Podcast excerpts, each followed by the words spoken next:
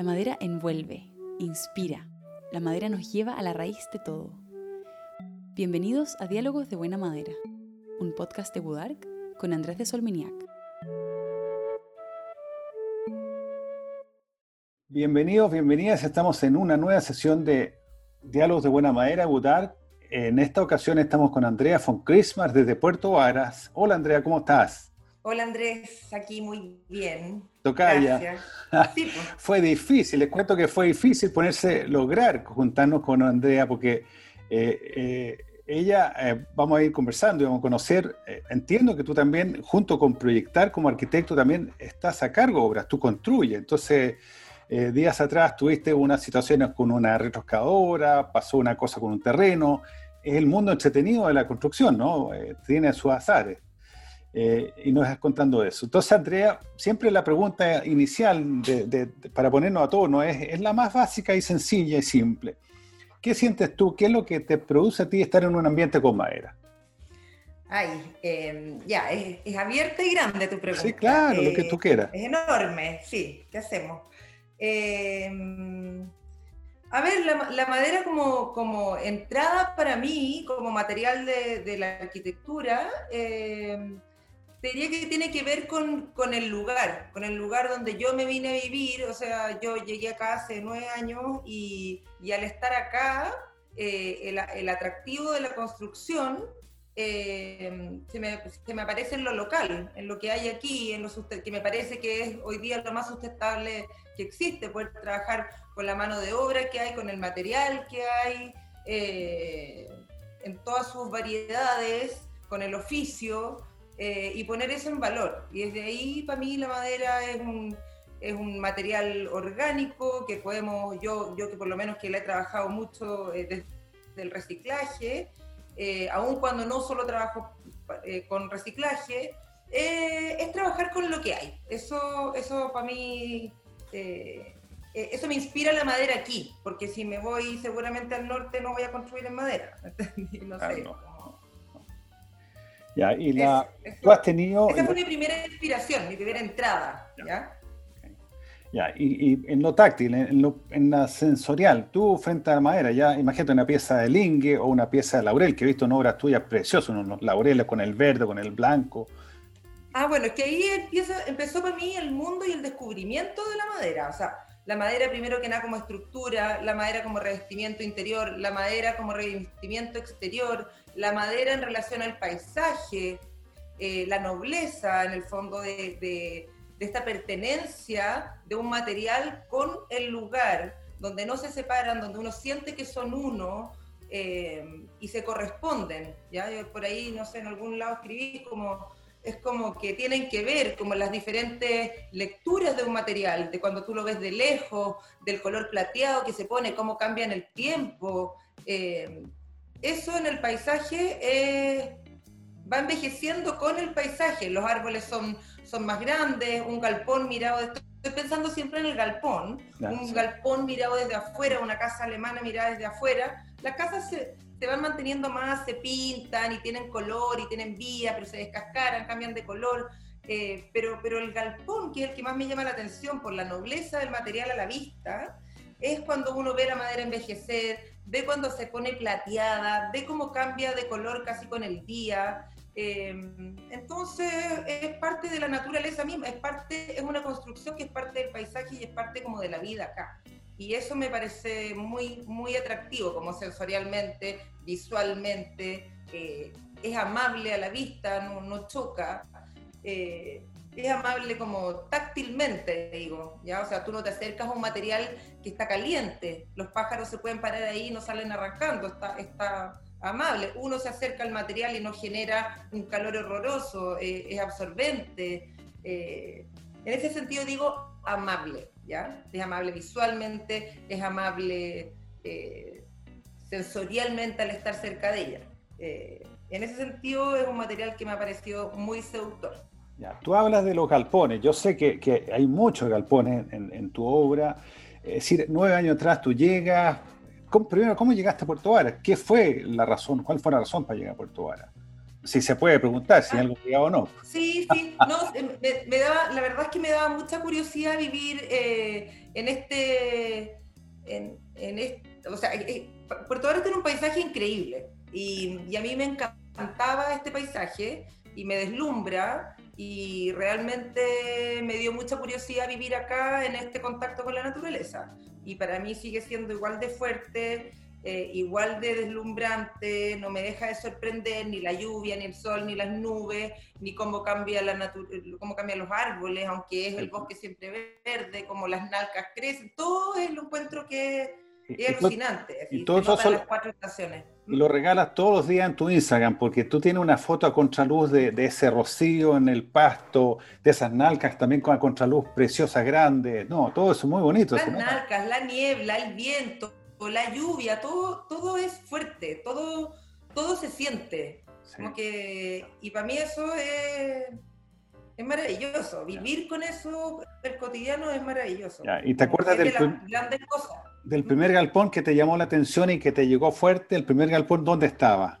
Camino Yanquihue, ¿dónde fue eso? es que hay, muchos, son, son volúmenes que uno pasea por la cuenca del Yanquihue y tú vas ahí recorriendo la, la, carretera del borde del lago y hay uno que te sale en el borde del camino, otro que lo ves más lejos, entonces ves un techo que se asoma, después ves el volumen completo, después lo ves plateado, después lo ves de frente, eh, de repente se te, se te, aparecen, porque como es un paisaje de lomaje, eh, o colinas, llámalo como queráis, uno tiene, tiene diferentes perspectivas para verlos, los ves de arriba, los ves de abajo, los ves agrupados, los ves solos, los ves siempre como, de nuevo, como son colinas, medios enterrados en el terreno, medios afuera, otros posados. Entonces, hay una variedad increíble y para mí el ojo se me iba para allá, pero rápidamente. Es como, es el volumen que aparece en, el, en la zona rural, es el icono.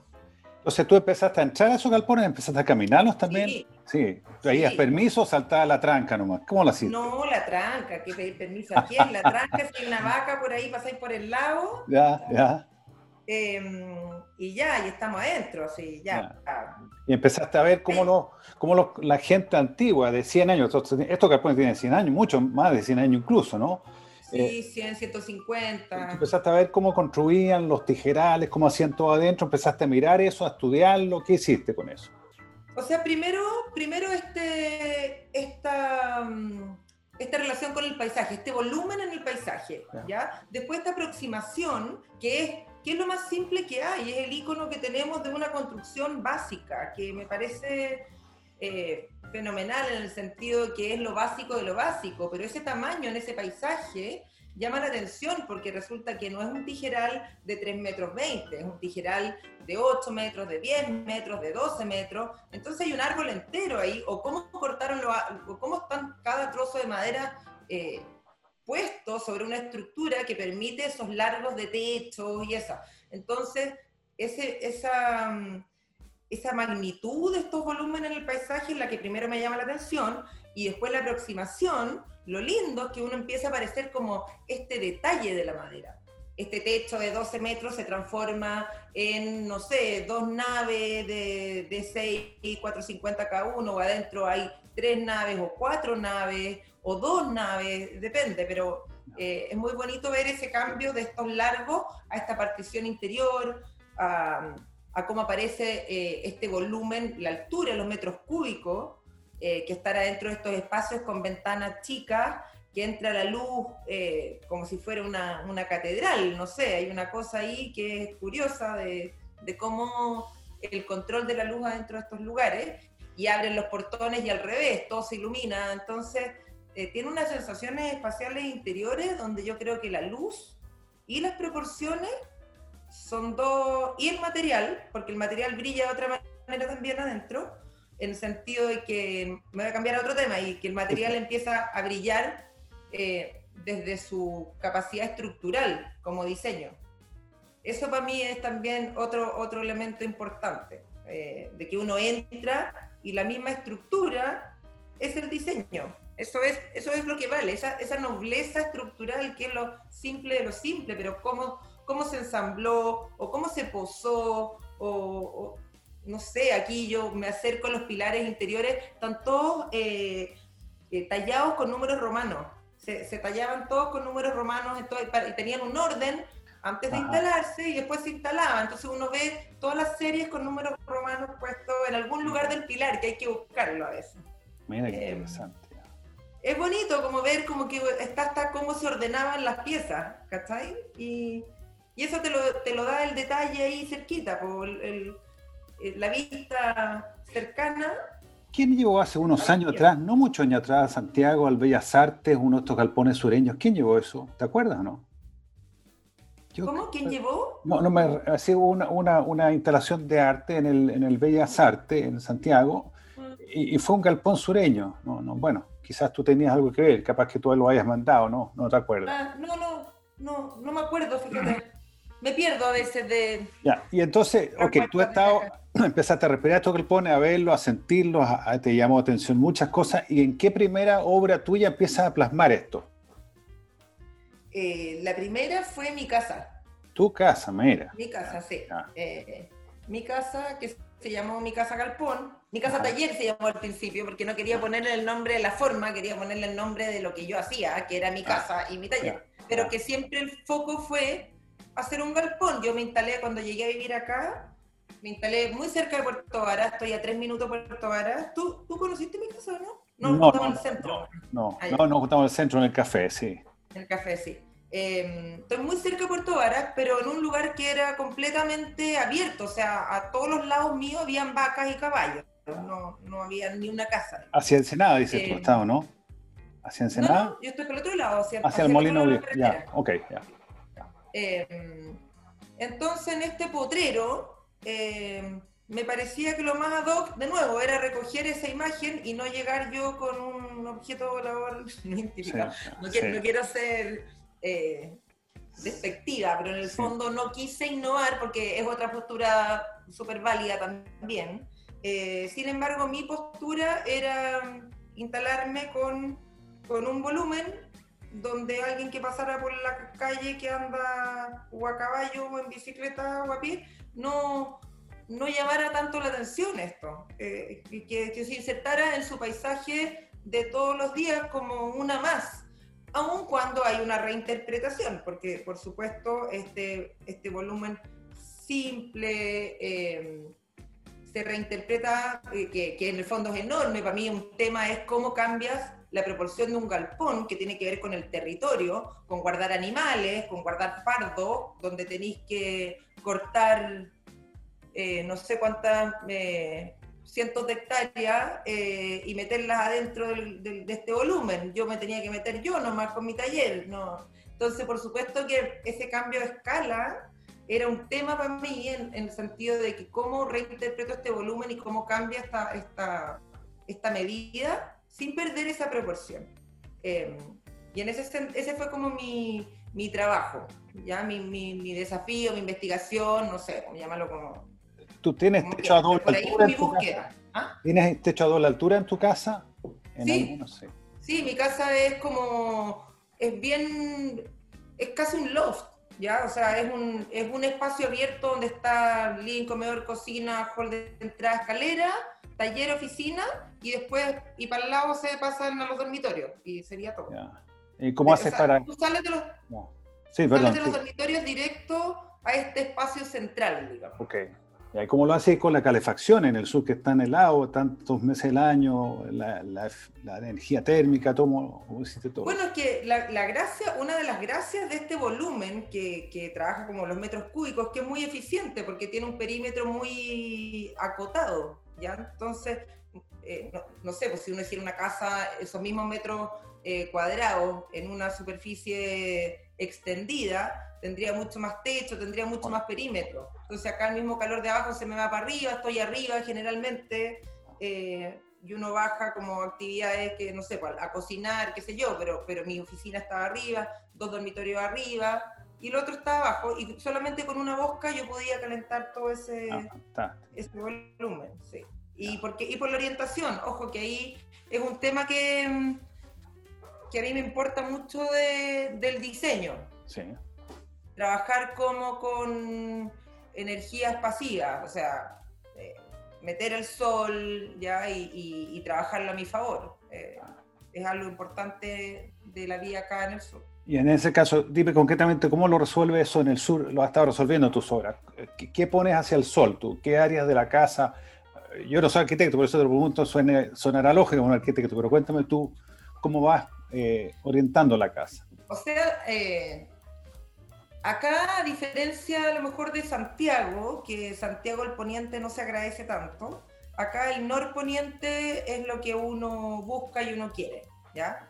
Eh, sin embargo, hay muchos más eh, fenómenos como climáticos. El viento norte es muy fuerte en invierno, el viento sur es muy fuerte en verano, eh, por lo tanto hay que lidiar como con estas variables, no, no, se trata solo del sol, ¿ya? ahora, para el norte, por supuesto, todos los estares siempre, los dormitorios ojalá.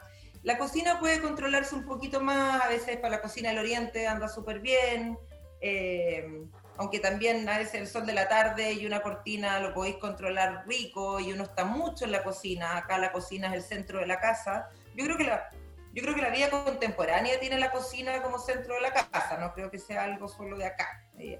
Antes era más acá porque la cocina leña y todo, pero hoy día me parece algo súper transversal. Pero eso, el norte acá, la mayor cantidad de recintos al norte, por favor. Sí, claro que sí, Cuéntame de desafíos que hayas vivido con la madera. ¿Algún desafío, algún problema que en la noche dormía y no te dejaba de dormir? Estabas pensando en lo que estaba pasando y cómo resolverlo. Mira, a mí los mayores, eh, no sé si los mayores, pero un desafío importante es cuando trabajo con reciclaje. Ajá. Em, porque el reciclaje es un, es un oficio, es un, es, un, es un trabajo de joyería, ¿ya? O sea, primero hay que desarmar una casa, hay que desarmarla con cuidado, hay que seleccionar las piezas que están buenas, después pieza a pieza hay que lijarlas a mano, no es que pasen por una, no pueden, hay que sacarle los clavos, entonces es un trabajo de joyería para que llegue a, reutilizarse, ¿ya? Y, y, yo creo que eso es un trabajo que sí, ese lo hago generalmente yo, con gente mía, es un trabajo muy, que, que nadie nadie lo hace realmente, es, muy difícil. Entonces, casi todas las casas que, que tú ves mías recicladas son casi todos maestros míos que los hemos hecho muy a pulso, muy caso a caso y que tengo que estar muy en, en terreno, que es lo que me pasó contigo, que no podía estar nunca. Yo, yo soy de terreno. No me sonaba de precio ya. Yo soy de terreno. A mí me llama la retro y salgo corriendo y me llama el maestro que está en la otra y salgo corriendo para allá y y me gusta así, resuelvo mucho en obra y confío mucho en los, en los maestros, los carpinteros. Entonces, por eso trabajo mucho en obra, porque para mí la madera es la expresión de la madera, por lo tanto, la terminación de cómo él va a cortar, si vamos a cortar en ángulo 45, si lo vamos a dejar pasado, si va a estar, no sé, de tope, si vamos a poner los clavos a la vista, entonces, eh, que lo ocupo mucho, o, o qué tipo de fijación vas a ocupar. Y todo eso eh, muchas veces en obra. Eh, se decide ahí mismo, in situ. ¿Ah? Sí. Ya decidiendo ahí mismo, claro. Sí. Y, bueno, y, para qué decir el reciclaje, o sea, el reciclaje in situ, in situ, eh, porque además resulta que tú pensáis que tenía tanta madera laurel y, y, a la hora de los cubos estáis lijando a mano y la madera laurel en realidad se te redujo a la mitad porque la otra estaba polillada y tenéis que poner la otra, entonces al final uno tiene que estar en terreno hasta ver cómo es la disposición de las tablas. Entonces son como son como joyitas la cuestión. ¿En, cuál de tus casas tienes una pared maravillosa? Eh, ¿Se llama, ¿Será la casa Los Ulmos, una que tienes también una chimenea preciosa? ¿Es esa qué casa es? No, la, de la chimenea es la casa Cochamó. Es de las ah. primeras, que tiene un muro gigante y esa casa está hecha muy, muy artesanal, porque esa casa eh, como estábamos en Cochamó, que era más lejos, llegamos con las maderas allá, se trabajó todo allá, fue mi primera casa de reciclaje. Entonces yo también sabía menos, entonces fue todo ahí en terreno y resulta que habían tablas, eh, allá llevé una casa nomás y tenía tablas de espesores distintos. o sea, si tú mezclas una tabla de piso con una tabla de muro y otra otro muro tienen distintos espesores y no, no daba para venir para acá a Puerto Vara a pasar las, las, las, tablas por una máquina, para dejarlas todas del mismo espesor. Entonces, a mano, a mano, se fue como raspando cada tabla en el muro. para de repente poderlas dejar un poco más unidas. Entonces quedó un trabajo, pero artesanal. La verdad es que es un, resultado muy bonito, pero es como no lo puedo especificar, ¿cachai? no, la cantidad de horas que metieron ahí fueron de, de totales, Claro, sí. No, pero me refiero, yo tengo una de tus obras, no apunté el nombre exactamente, pero tiene, me parece que es, eh, es laurel y está entonces esa franja verde negruzca, grande, después que se va al verde más claro. ¿Cómo vas tú uniendo cuando tienes piezas que, como el caso en laurel, que tienen vetas diversas? ¿Cómo vas uniendo? ¿Lo hace a capricho? Lo, ¿Tú sientes algo? Dice, presenta las tablas en un lugar para ver cuáles combinan con cuáles. ¿Cómo vas juntando la madera? ¿Cómo vas disponiendo? cuando es un, cuando es un tipo de madera, o sea, si yo trabajo con laurel, yo elijo y lo pongo todo, se pone todo, la, la madera se junta sola porque no, no, no, es, no, es, necesario diseñar su postura en ese sentido, porque la beta, esto es igual, tiene vetas oscuras, tiene vetas claras y se ve como una unidad, nunca, nunca te va a molestar. Ya que haya en un lado un poco más café, más oscuro y otro más claro, no, no molesta, es, es orgánico, es, es natural, no, no hace ruido. Si hace ruido, o si te puede gustar o no gustar, y a mí eh, soy más, más exquisita ahí, es mezclar madera. Ah, claro, eso es complicado. Yo no mezclo madera. O sea, puedo mezclar maderas en una casa, pero no mezclo maderas en un muro. Claro, una pieza de, de Raulía, la una ya, de mañío, para exagerar, no, no, no. Claro, un mañío, un laurel, una tepa, un ulmo, un, un, no. Un roble, no, eso no, no lo hago. Y hay gente que le gusta y lo hace. A mí no, personalmente no, no me acomoda. Lo encuentro purpurrí así raro, como lo encuentro muy ruidoso. La madera en sí misma ya tiene una, una beta y todo, pero eso es una cosa de gusto, da lo mismo. Yo no lo ocupo así, ¿ya? Sí mezclo distintas maderas en distintos recintos, que es algo que tengo que hacer, porque resulta que desarmaste la casa, te salió el laurel, te salió mañía, te salió tepa, qué sé yo, y después tengo que juntar. Entonces ya un baño de tepa, el otro de mañío, el otro de ulmo. Ya. pero en general trato de agrupar, de que no, de que no tener el festival de, de maneras distintas. ¿Y cómo te llega a ti el dato de una casa que se va a desarmar? Ya hay gente que te conoce, que te ubique, te llaman, te, mire, señor Andrea, aquí está la casa, venga a verla, y eso en sí, en cualquier lado, un curranque en, todo el radio de la décima región, ¿no? Cualquier lado. Sí, eso ya es, eso es terreno, eso es terreno, ahí ya te conocen, me ven Oscar, me llaman, hay, hay gente que, demoledores, entonces ellos te andan buscando. Sí. Ah, y la gente sabe. ¿ah? pero tú también has tenido la experiencia de ir con tu gente, con tu cuadrilla a desarmar una casa, a, a desclavar. No, no, no, yo, yo no desarmo. Ya. Yo voy, miro la casa, veo si me interesa Em, y a veces voy al proceso de desarme y me quedo con ciertas piezas. Pero yo no, yo no me hago cargo de esa gestión, porque aparte que tiene riesgos, qué sé yo, es otra pega. Pero sí participo eh, muchas veces porque voy a ver qué material hay. Hay. A veces, antes compraba casas enteras eh, y las desarmaba, ahora ya compro, compro partidas, compro tabla o, o compro vigas de alguna sección que necesite, pero voy, eh, estoy más selectiva, ¿ya? Porque la otra es una cantidad de pérdidas, o sea, hay de todo en realidad, es un mundo entretenido, pero, pero ahora trato de ser más específica. Entonces, ¿y tú eh, llegas a ejercer como arquitecto y cómo llegas a también, eh, cuándo das el paso para empezar también a construir? ¿Tú, tú estás construyendo día, tú construís las casas de algunos clientes o de todos los clientes o no haces tal cosa? Pregunta, Sí, yo construyo poco, no construyo, no construyo, no soy constructora, digamos, para, para, todas mis casas, pero siempre estoy construyendo algo. Tengo una cuadrilla y eh, algún cliente le, alguien que le interese construyo. Generalmente es con mucha cercanía, porque el proceso de construcción mío, o sea, es más... Mm, a ver, Claro, yo no, no, no, el proceso de construcción lo tengo más como a mi pinta, digamos. Tengo mi cuadrilla, em, no sé, pues no hago cartas GAN precisas, no doy presupuestos precisos, doy como generalidades. Entonces trabajo la construcción con muchas confianzas entre medio. ¿ya?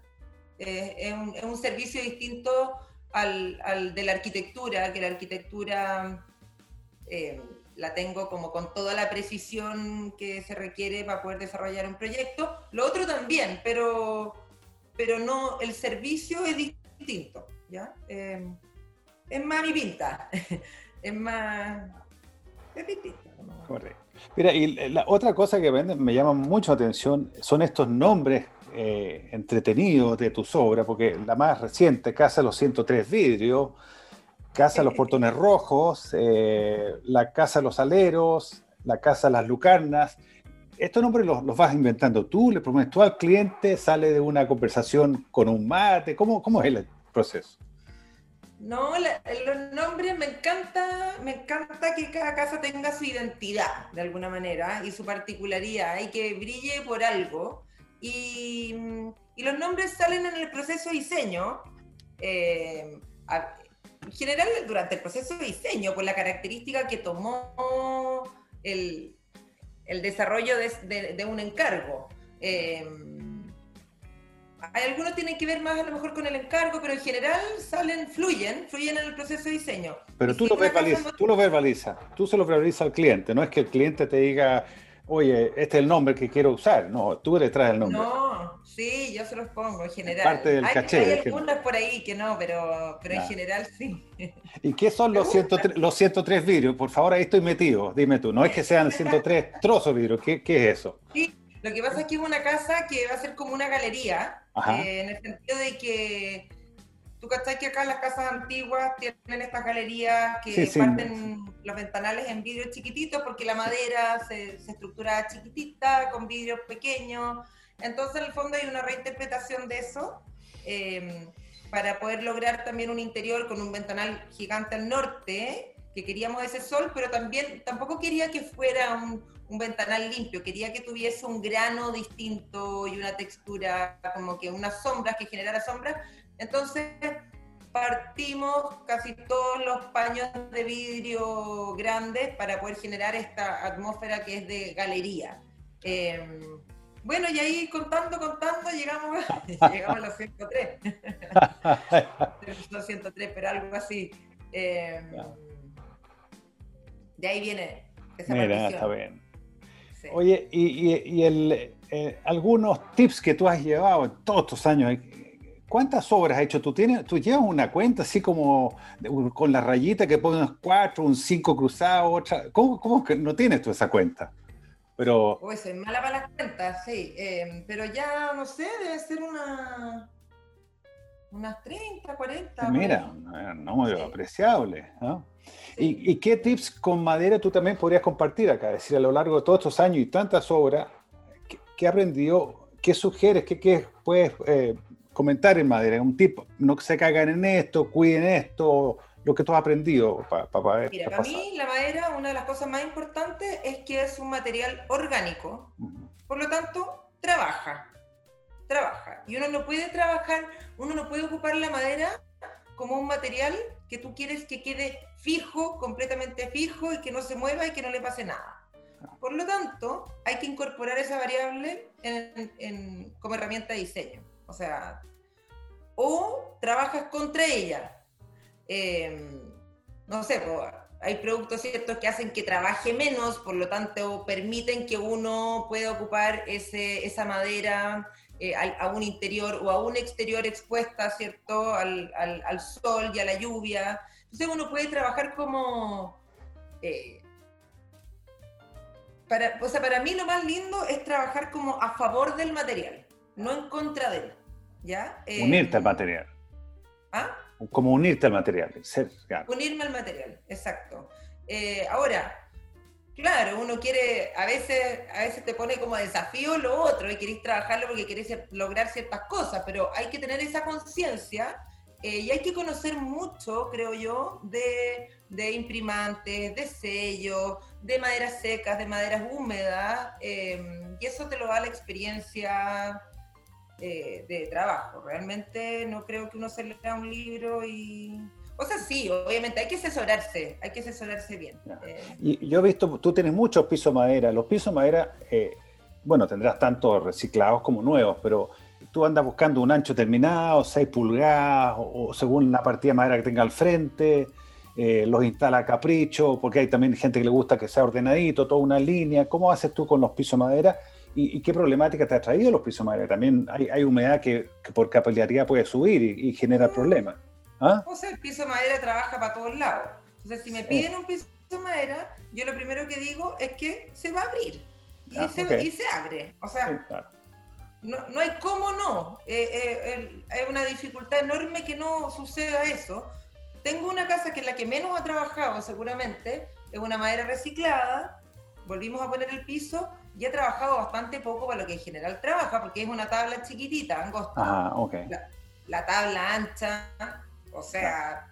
Entonces yo lo advierto y de nuevo es una expresión material que hay gente que le gusta y le acomoda y hay gente que no le gusta. Entonces yo eso lo advierto, lo muestro, por eso, y de nuevo el terreno. Yo salgo con la gente que le estoy construyendo una casa, salgo con ellos, les voy a mostrar, así se te va a abrir, Así se abre la madera cuando está cerca de una estufa, porque también trabajo con pino, que, amo el pino. Em, o sea, así como trabajo con reciclaje y maderas nativas, el pino te diría que se lleva a lo mejor más del 50% de, de, las casas. Em, y bueno, el pino atrás de una estufa o una bosca se abre y, y se abre. Entonces, eh, de nuevo, esa lucha contra la madera no, no funciona. En el piso claro, voy a luchar poniéndole eh, sellos y, no, entonces eh, te diría que esos pisos, si los ocupo, los ocupo para gente que sabe que, cómo va a trabajar y que le gusta eso. ¿Ya? Ahora, lo que sí se puede evitar hoy día y que hay muchas técnicas eh, o, o, mejores tecnología eh, es para resolver toda la cosa acústica de la madera, ah, de un piso a otro, que cruje. Eh, todo eso se puede resolver bastante fácilmente, que antes no, porque siempre ocupo además losa entre medio, nunca dejo la madera. En general no, muchas veces sí también. Em, pero ese sonido, si uno ocupa losas en, un segundo nivel como importante, eh, se puede resolver fácil. O sea, ya no tenía ese crujido de la madera antigua. Que hay gente que le gusta también. Ah, ah. Por eso hay gente que le ah. gusta también. Ah, claro, Mi casa cruje entera. Claro, tiene su gracia, como una película de terror así. Sí, y cruje, te morí. Las maderas saltan eh, y se comprimen y las puertas también, entonces de repente la tenéis que lijar porque... Entonces, bueno, yo advierto, yo advierto y digo, esto funciona así. Y cada uno decidirá y ahí tengo para todos los gustos. Entonces me puedo mover, me puedo mover con... Las ventanas de madera, ponte tú, son un temón. O sea, la ventana de madera yo ya no la ocupo porque eh, realmente fatal. Eh, el viento, no, no sella, tenéis la, ventana cerrada y entra el, viento igual, no, es fatal. Eh, es muy difícil. Ahora, claro, si estáis haciendo un refugio y alguien va a ir en el verano y le gusta que la cuestión ande así ya, fantástico. Pero mm, aún cuando trabajes con maderas muy secas, muy, muy de primera calidad, una ventana siempre va a ser compleja. Maravillosa, sí. Ah. Maravillosa. Sí, y hay unas de ingeniería también, pero son muy caras también, seguramente. No, no, bueno, es que la ingeniería es otro cuento. Claro, no. O sea, yo estoy hablando de... madera sólida, madera sólida, claro. Sí, no, porque en ingeniería ya tenéis maravillas. Sí, claro. Oye, ¿y cuál de todos tus proyectos el que más atesora, el que más cariño le tienes? Si se puede saber, si tienes uno definitiva aquí que destaca, aparte de tu casa taller. ¿ah? Mira, es una pregunta difícil, no. Yo creo que uno va creciendo con los con los proyectos, uno va cambiando, uno se va moviendo, uno va conociendo. Eh, en general me voy gozando el proyecto en el que estoy. Eh, me, pasa. Me pasa que quiero, quiero quedarme a vivir en el proyecto que estoy haciendo. Ah, qué bonito, ya, Pero no es... Claro, tengo como tú la casa con chamó porque aprendí mucho. Aprendí mucho, es, una... Fue la primera, fue lejos de acá. Yo hice la urbanización, entonces tengo como ah, un cariño. Todo terreno, completa, ¿ah? Sí, completo, sí. Em, mira, mientras más uno se involucre, más querer la casa. Pues, al final es eso. Y yo soy involucrada, lo que te digo, yo soy de terreno, a mí me gusta estar ahí, me gusta. Entonces, claro, si, las dejo ir, que no lo hago mucho, eh, me puedo involucrar un poco menos, pero, pero ahora que estoy teniendo proyectos todos bien cerquita, que me encanta, eh, puedo pasearme muy fácil de obra en obra, como que siento que las tengo muy bajo control, es muy rico eh, tener el terreno ahí cerca. Oye, y el emplazamiento de una casa en un terreno, ¿cómo lo vas viendo eso? Porque al margen de la orientación que me has referido, de la de orientación con la luz, que, se entiende, eh, tú caminas y, bueno, sé que hay mucha, la tónica en general, aprecio yo en la, cuenca del Yanquihue por, por ser terrenos que han sido usados para agricultura, no, tienen, no son en general boscosos como uno esperaría encontrar, es, más bien eh, decir lomas sin árboles, ¿no? Pero ¿Cómo emplazas tú una casa en un lugar? ¿Que, tú lo conversas con el dueño, le sugieres, mira, estas vistas preciosas, en fin, ranking de vistas, ¿cómo lo haces para emplazar una casa? Mira, voy muchas veces al lugar, muchas. Em, eso primero que nada. Y con distintas luces, claro. Sí, voy en la mañana, voy a mediodía, voy en la tarde. Em, sí, voy muchas veces eh, para poder ver y relacionar luces vista y protección del viento, que son como, como tres elementos bien importantes. Entonces, a veces tengo una loma que me ayuda, a veces tengo árboles importantes, eh, a veces hay vecinos que también te pueden afectar, que eso, eso me pasa menos. Eh, pero hay una relación en el emplazamiento entre la topografía, la vista. Generalmente la vista y la topografía mandan, porque la orientación yo me las arreglo en el diseño interior. O sea, si tengo la vista para adelante de la casa y tengo el sol por atrás, yo me las arreglo, pero meto el sol adentro de la casa sí o sí. Entonces, eso, eso no es no es problema si, si el norte me queda para atrás o para el lado, no. no. Em, si hay vistas importantes, por supuesto que, que, eso es, siempre y cuando el sol lo vaya a poder meter. Si yo el sol no lo puedo meter, me giro. O sea, manda. ¿ya? Si tengo vistas que yo sé que las puedo perder porque el vecino va a poner árboles, chao con la vista, prioridad cero. Em, entonces tengo como cosas que ya he ido como aprendiendo cuando uno vive acá y tenía el volcán ahí todo el día. Si tenía el volcán y lo ves el primer día que te dieron un sitio pelado, pero después sabéis que el vecino al lado se va a poner, te va a tapar el volcán y vos van a poner un árbol en tres casas más allá y lo perdiste, filo con la vista, no es una casa con vista para mí. Eh, pero el emplazamiento es un, es un temón, es un temón para mí. De hecho, ahora estoy, me toca mucho, como uno cree que a ti te pasa en un terreno y así como te llegó lo va a ocupar. No, hoy día, hoy, las veces que no te pude, pudimos tener la reunión es porque estoy limpiando un terreno. Yo voy a empezar a diseñar en enero esa casa. Pero bueno, los, los dueños están en Santiago. ¿Y quién va a hacer eso?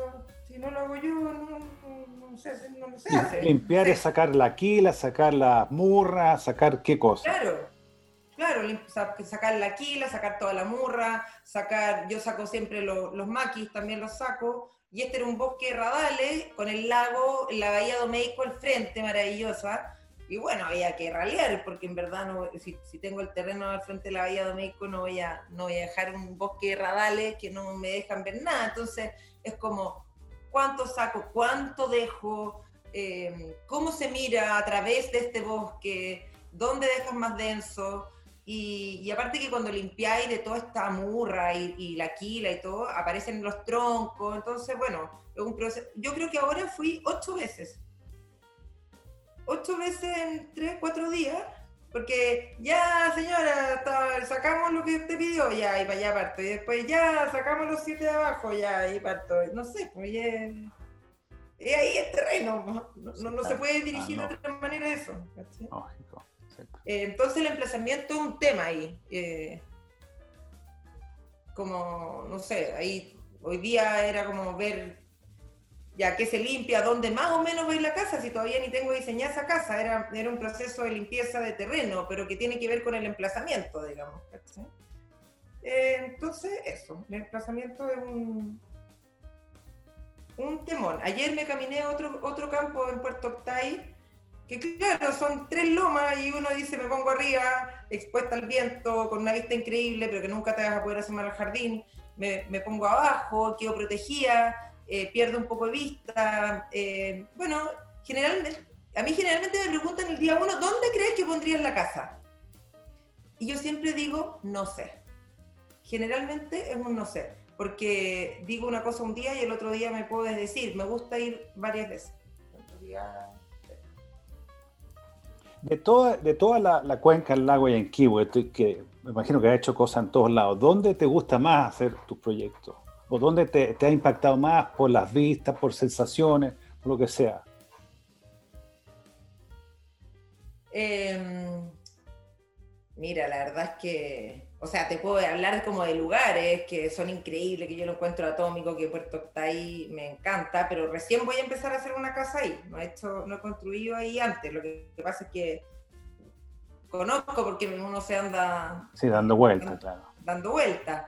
Em, como lugar, como pequeña ciudad, como pueblito, es precioso, una joyita.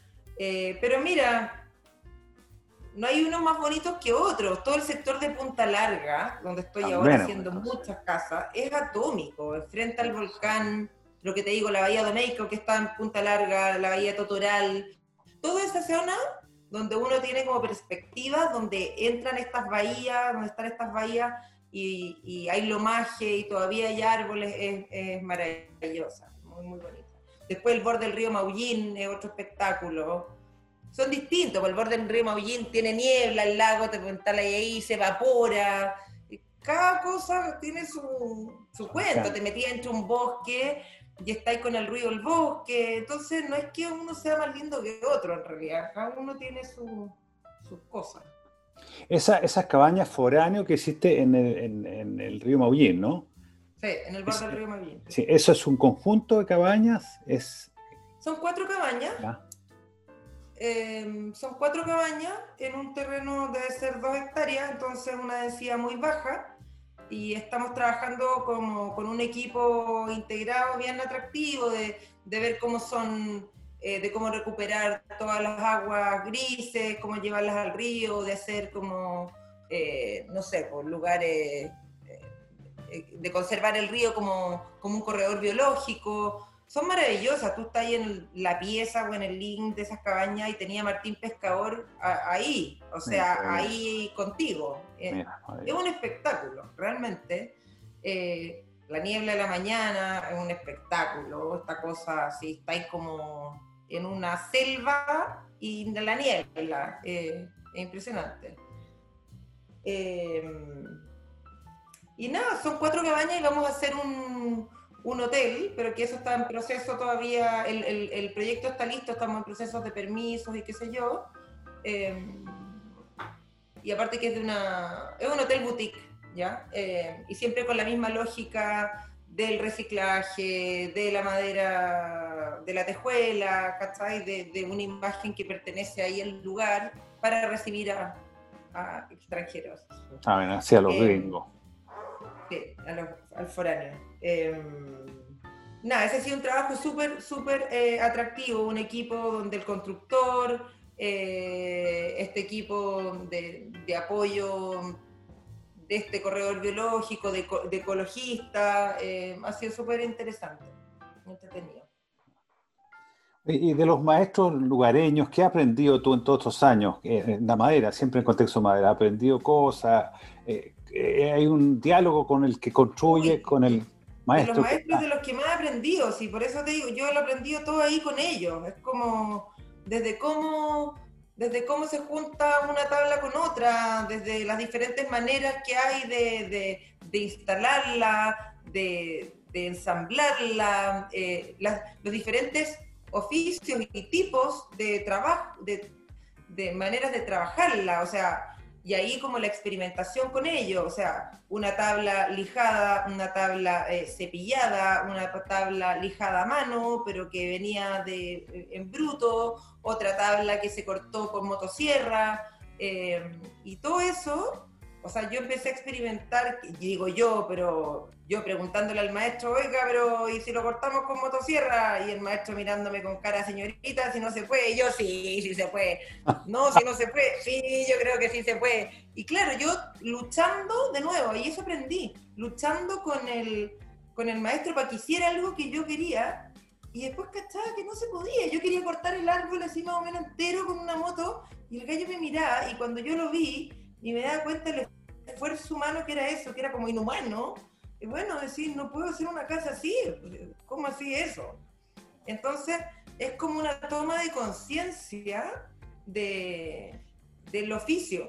Eh, y eso lo voy aprendiendo con ellos ahí. Después, esto de lijar a mano, tabla por tabla, para una casa, eh, oye, es un tema, ¿cachai? Tabla por tabla, y ahí gallo todo el día cepillando, entonces yo voy, ya no sé, por segundo, cómo van las tablas, y, y, veía el color que sale en cada una, y cada una una joyita, te las querías llevar todas para hacer tus muebles, y resulta que hay que hacer una casa. Em, todo, lo, todo lo he ido aprendiendo con ellos y experimentando juntos, ojo, porque yo tengo, no sé, pues uno tiene estas ideas de repente brutales que te miran con cara de señorita no se puede, pero en realidad a veces sí se puede, ¿cachai? Y sí llega ahí a puerto, entonces uno se sorprende. Eh, de nuevo, un trabajo ahí de prueba y error, te diría yo. Eh, a veces muchas terminaciones. ¿Qué dejas pasado? ¿Dejáis el tijeral pasado? ¿Dejáis el tijeral a plomo? Eh, cortáis, en, cortáis como, claro, a nivel o en escuadra? Eh, y todas esas son expresiones de la madera distinta que las vais viendo con... Yo las voy viendo ahí, generalmente. Ahora, ya, ahora que ya las conozco, puedo diseñar con eso pero que ha sido algo de aprender de casa en casa de esos diferentes tipos de terminaciones. ¿Cuánto dejáis el alero para afuera? ¿Cómo sale? Cuando sale el tijeral sale con una medida, cuando sale la costanera sale con otra medida. Entonces me carga el render que salen las dos medidas igual. Es algo que no lo puedo soportar. Porque, porque sé cómo es la cosa constructiva. Uno, uno aprende a diseñar con la construcción, con la estructura. No solo una cáscara. Y eso, eso es muy importante y eso lo voy aprendiendo con ellos.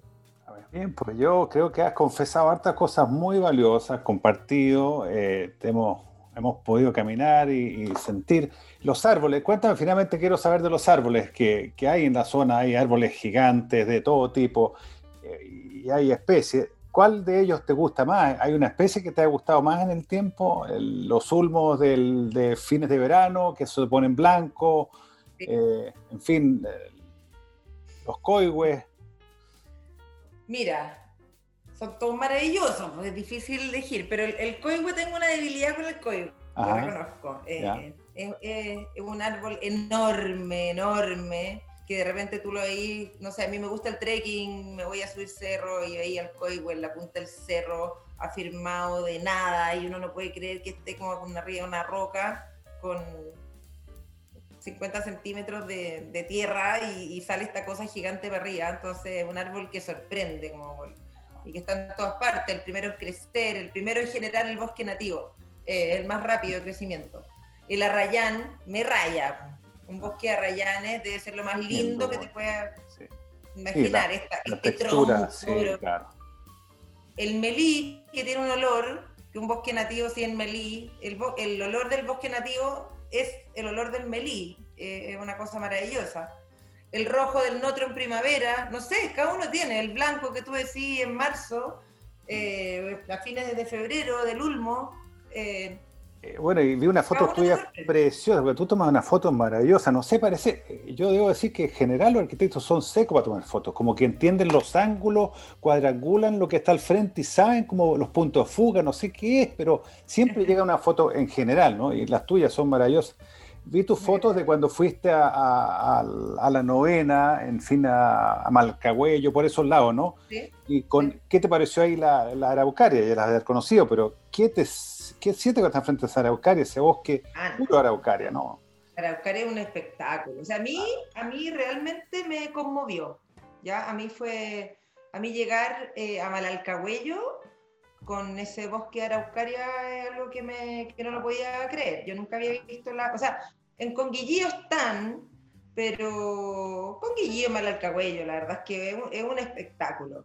A mí me conmovió, pero a, mí me conmueve la naturaleza y, ver ese bosque es una cosa impresionante, histórica, es como estar de nuevo delante de una catedral gótica, no sé, como una, historia ahí que... Sí, también tiene una foto preciosa tú en el Tahuatagua de esas de esa alerces que están secos, ¿no? Unas, unas velas de alerce para arriba, también en el agua, que están, salen del agua hacia arriba, también es precioso eso, ¿no? Sí, es, un, trekking maravilloso. Se llama, es la Laguna de los Alerces, que, eh, sí, que, está, que es un bosque efectivamente muerto. Eh, maravilloso, maravilloso. Claro, está muerto, pero tú cortas hoy adentro la madera está preciosa, no se puede hacer, no se debe hacer. Sí. No debe hacerse, pero... Son museos esos lugares, son museos históricos, o sea, ese bosque muerto, ese bosque de Araucaria, los alerces de la, de la punta del, del Parque Tahuatahua, que es donde está mismo, que los alerces chiquititos que están arriba, eh, son todos museos, eh, bien, es bien increíble lo que tenemos. Yo agradezco haber descubierto todo eso viviendo acá. También, me parece. ¿ah? Sí, no, está en, la zona para gozar la naturaleza. Bueno, Andrea, enormes gracias por tu tiempo, por compartir todo con nosotros. Eh, mucha gente va a escuchar con enorme atención lo que tú has contado. Eh, en fin, y espero que tenga más gente mirando tu Instagram. Yo soy uno de los tantos que tienen ahí mirando y poniendo que está todo bien, porque muy linda tu foto. ¿ah? Gracias, Andrés. Gracias a ti por la invitación. Ya, pues suerte. Hablamos entonces. Cuídate. ¿ah? Chao, chao. Chao.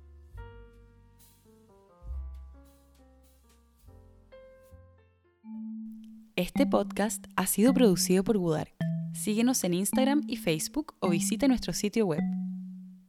Destacamos nuestro nuevo producto Maderas Yakisugi, ciprés carbonizado de Japón. Para más información, visítanos en budark.cl.